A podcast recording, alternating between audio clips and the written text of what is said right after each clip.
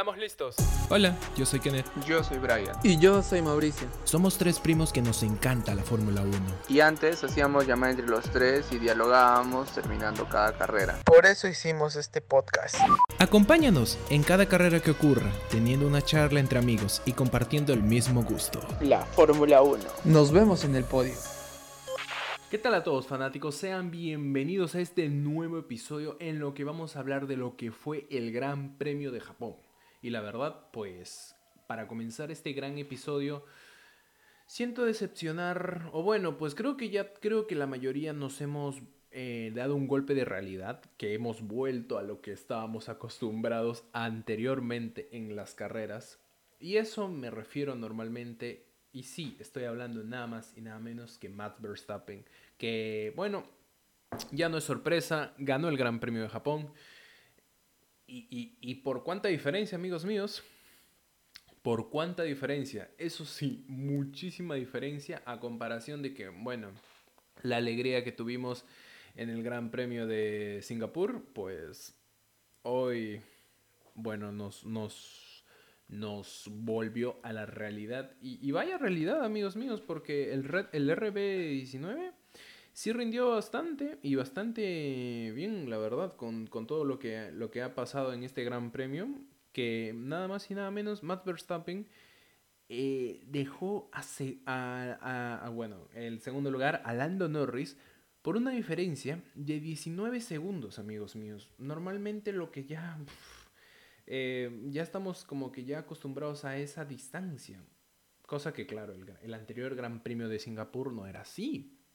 Entonces, em, sin más, o sea, más allá de todo eso, con este triunfo que hizo Matt Verstappen y la paupérrima actuación que hizo Checo Pérez esta vez, porque sí, verdaderamente, amigos míos, eh, ya no creo que ya podamos defender lo que hizo Sergio, porque sinceramente o sea, ya es decepcionante porque tuvo el carro en la cual y no le fue bien. No, no, no veo que le está poniendo ganas. Se podría decir, tampoco es que yo voy a en plan criticarlo a muerte, pero yo hablo lo que he visto. Y claro, mm, el lado oscuro ahorita mismo en Red Bull es Checo y el lado bonito es Mats es más que obvio lo que acabo de decir. Pero más allá de todo, siento bastante como que decepción por Checo y claro, espero que se pueda recuperar en cierta manera porque los McLaren están ahí, los Ferrari están ahí y hasta los Mercedes están ahí. Y antes solo era los Red Bull, tanto como Checo o Mats, pero ahora solo es Mats. O sea, Checo ya ya no, o sea, no está Checo. No veo a Checo Pérez, no veo a ese Checo Pérez que, que, que tuvo un contrato, su primer contrato en Red Bull. No veo ese Checo Pérez que tenía todas esas ganas de poder comerse el mundo. No, también te digo, con la mala suerte que tuvo, ok, puedo comprártela. Pero me gustaría que se pongan mucho más las pilas. Y más aún que ya se puede acercar su gran premio de casa. Me encantaría. Es que verdaderamente me haría una ilusión tremenda que pueda ganar en casa. Podría ser lo más bonito y eso sí que le subiría la moral increíble. Porque ya estamos llegando al mes de octubre y el Gran Premio de México se celebra el 29 de octubre. Ay, ay, ay. Así que no sé, pues amigos míos, territorio americano ya, estamos, ya vamos a llegar, como sería las casas de Checo, porque claro, al ser el único piloto latinoamericano y todo eso, pues em, en territorio americano, en territorio mexicano, en territorio brasileño, veamos qué puede hacer Checo, la verdad. Pero volviendo al tema de Japón, paupérrima actuación, paupérrima, paupérrima. Y lo que sí yo quiero rescatar es felicitar nada más y nada menos a los McLaren nuevamente. McLaren segundo y tercer lugar, amigos míos. Segundo y tercer lugar. Finalmente Oscar Piastri sube al podio. Sube al podio Oscar Piastri. Qué alegría para ese chico, pensar que, claro, hace un año atrás iba a estar en Alpine y tal vez... Imagínense si, hubiera, si se hubiera quedado en Alpine. O sea, ¿qué sería de Oscar Piastri? No sabríamos si podría haber sacado su máximo rendimiento. Ahora podemos sacar nuestros cálculos y decir que hizo un buen movimiento al apostar con McLaren y no quedarse en lo tradicional como sería como lo hizo con la escudería Alpine. No lo sabemos, amigos míos. No lo sabemos. Porque, o sea, ya hablando en la carrera, ya mencionado el equipo Alpine, ¿han visto lo que ha hecho? O sea, lo que ha hecho para Ocon, O sea, lo que hizo Alpine a, Gasly para beneficio de Ocon. O sea, e, e, es para golpear, es para golpear el, timón del el volante. O sea, qué rabia, qué impotencia, qué... No sé por qué, o sea, no veo la necesidad, porque al final, si no me equivoco, ambos quedaron en la zona de puntos. Sí, exacto. O sea, bueno, hipotéticamente hablando, si hablamos sin esa estrategia de pasar a, la, a su otro compañero así por órdenes de equipo, Gasly llevaría sus dos puntos y Ocon un punto, pero no sé, la verdad, porque en lo de, en lo de pilotos, Gasly está, está en la delantera por, por Ocon. Gasly tiene 46 puntos y Ocon 38. No sé, tal vez ¿Hay un favoritismo? ¿Podemos afirmar que hay un favoritismo en Alpine? No lo sabemos todavía, no lo sabemos. Cosa que, por ejemplo, en McLaren, a ver, yo veo, yo veo que ahora hay más unión, yo veo que ahora pueden como que competir. Mm, te mentiría si, si sería al nivel de Red Bull y mucho más al de Max, pero yo veo la competición esa de McLaren que, bueno, años anteriores, el año pasado, como por ejemplo pasaba esas decepcionantes actuaciones que hacía, lo que hace ahora, es mucho, es mucho más que pedir. Es mucho más que pedir. Me encantó, me fascinó bastante, la verdad. Me fascinó bastante. Y bueno, 15 puntitos para Piastri, 18 puntitos para Lando Norris. Qué alegría, qué alegría, qué alegría para, para la escudería británica. Que a ver, ahora veo que en constructores, ah, repito, Red Bull campeón mundial de constructores. ¡Wow! ¡Qué sorpresa! Hagámonos los sorprendidos, amigos míos. Hagámonos los sorprendidos. McLaren, 172 puntos. Que sería su.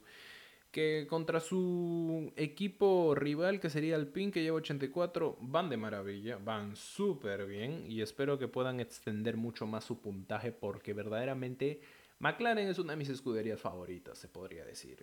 Yo soy fan, soy fan, me gusta, me gusta por la historia, me gusta por los autos que crean fuera de Fórmula 1, me gusta. Encima, o sea, apuestan por jóvenes, o sea, está increíble. A mí me gusta. Y me gustan estos resultados. Claro. Veamos qué puede pasar en el futuro. Mm, veamos, veamos, veamos.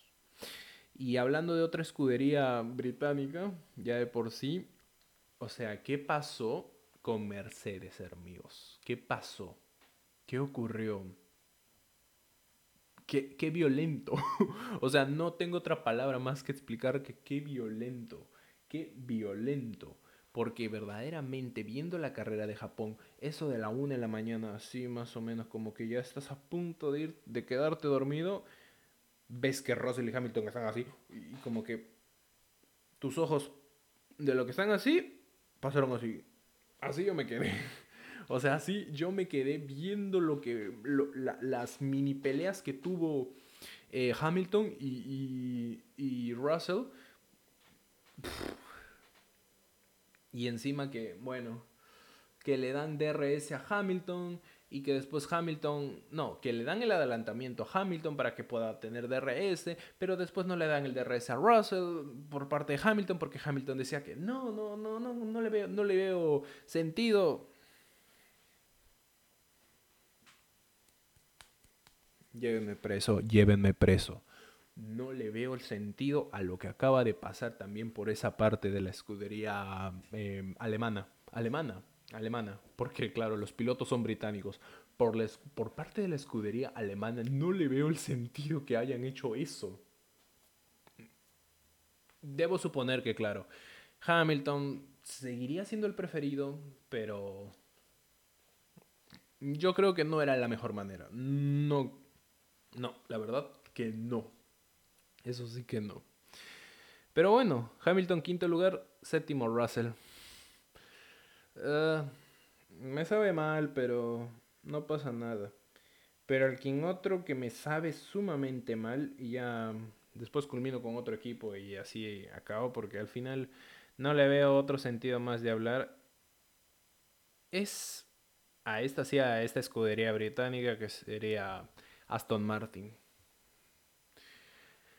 Mi ilusión con la 33, la verdad, creo que le voy a poner pausa para el siguiente año, si es que Aston Martin se pone las pilas. Porque la verdad, amigos míos, tuvieron un inicio increíble, un inicio de película, un inicio que verdaderamente muchísimos de los que estamos acá viendo este deporte o escuchando este podcast no pensábamos que iba a pasar.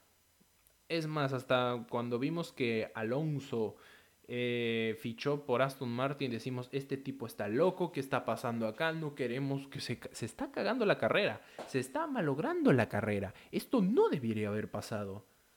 Pero pasa la primera carrera. O la segunda. O la tercera. ¡Oh! Y así, así, así, bueno, hasta un- una, una buena cantidad de carreras. Eh, pero después de lo que pasó en Singapur, que se supone que ahí debió ser la, la 33, y eso, y eso, y eso, que los Red Bull no estaban al inicio. Y eso, que los Red Bull no estaban ahí presentes. Y claro, por parte de Aston Martin, el único que está liderando es, sigue siendo Alonso, porque Stroll estuvo DNF, o sea, quedó DNF acá en esta carrera otra vez. Qué decepción por parte de la escudería, no de ciertos pilotos, porque uno rinde, el otro no rinde. El que rinde no le dan el auto que tiene que dar y da lo máximo que puede. Y Mm, O sea, de lo que estaban así en el inicio de la temporada, ahora bajó y está en declive. Es más, creo que ya están pensando en el siguiente monoplaza. Yo, yo, yo la verdad pensaría que ya están pensando en el siguiente monoplaza. Solamente quiero, solamente quiero ver a Alonso con esa 33, la verdad. Y, y encima que quiero que Stroll puntúe, aunque sea. Que, que, que, que se rinda, porque ya está consecutivamente DNF. Parece Logan Surgeon. O en este caso también le, le estuvo acompañando Checo. No, no, no le veo sentido. O sea, por parte de Aston Martin, pobrecitos. Pobrecitos. Y ojalá espero que se recuperen, en verdad. Porque no, no quiero que ocurran más estas cosas. No quiero.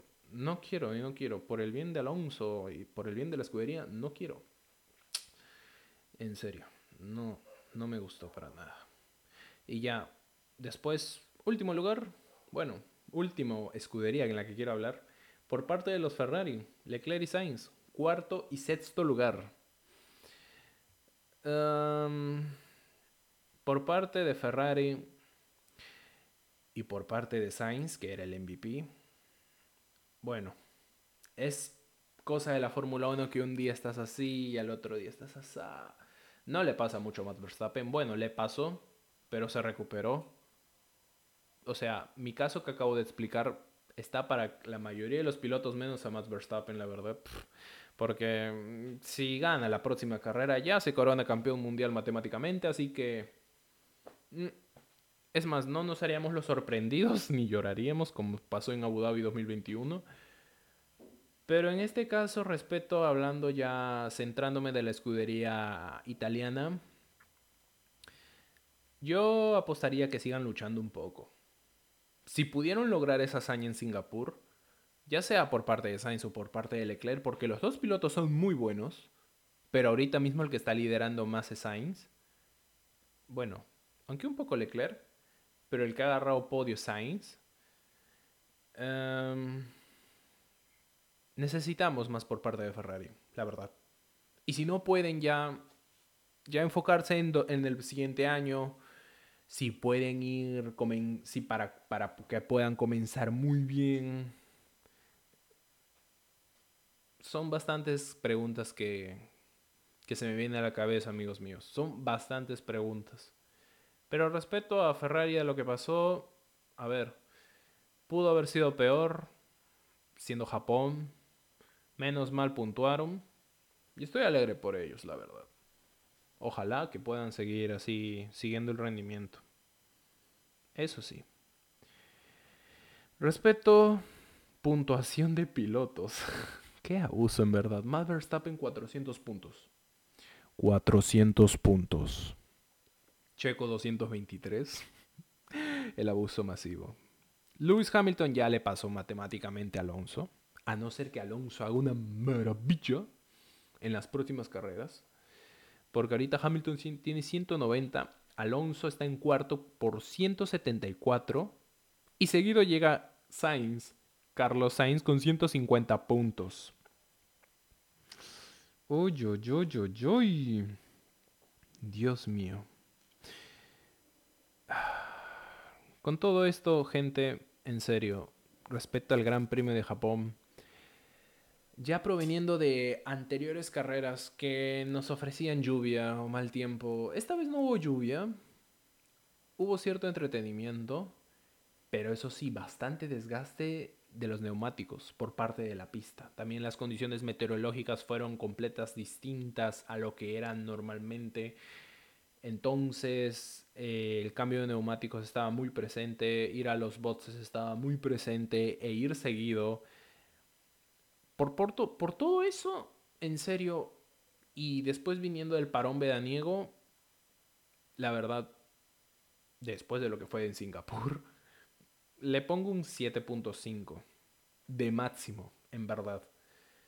Porque, bueno, también te digo, con todo el tema del horario, Japón, Suzuka, hay cositas, hay cositas que, bueno, el anterior año estaba ahí, estaba mucho mejor, la verdad. Si te soy sincero, a comparación a este, no sé, es bajo mi opinión, amigos míos, es bajo mi opinión. Y claro, después de darnos la cachetada de realidad a lo que normalmente ya estamos acostumbrados de otra vez escuchar el himno de los Países Bajos y el himno de Austria, por eso es que le pongo esa puntuación a la verdad. Mm, otra cosa, no, no le veo nada más. Eso sí, qué bueno que ya acabó, porque ya tenemos, eh, ¿cómo se llama? Ahora nos vamos al Gran Premio, si no me equivoco, si ya acabó la zona de Asia. Tenemos ahora el último. Ah, no, sí, sí, sí. No, nos queda el último, que sería Qatar. Nada más y nada menos en el circuito, si no me equivoco. Sí, sí, sí, sí, sí. El circuito Lusail Internacional. Que el último que ganó acá, si no me equivoco, fue nada más Max Verstappen, si no me equivoco. Afírmame eso. Creo que... Sí. Ah, no. No. El último, 2021, fue Hamilton. Sí. Ah, mingo. Sí, sí, sí, sí, sí, sí. Bueno. El Gran Premio de Qatar, que será el 8 de octubre. Uy, uy, uy, uy, uy, uy. Maravilla, maravilla, maravilla. Esperemos que pueda ser una muy buena carrera, en verdad. Tenemos este fin de semana libre, así que no queda de otra que descansar.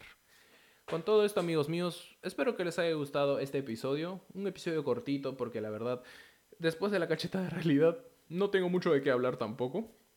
Más allá de, claro, destacar algunas cositas. Y sin duda, eh, lo que más rescataría sería lo que pasó con McLaren. Y claro, también hablando de otro punto negativo, rescatando la decepción de Checo Pérez. Y eso sería todo, gente. No se olviden darle like si están en YouTube, suscríbanse. Y si están escuchando en cualquier plataforma de streaming, no se olviden calificarnos en la parte de acá abajo. Nuestras redes sociales también están ahí. Nos vemos en una semana la próxima. Amén y amense. Adiós.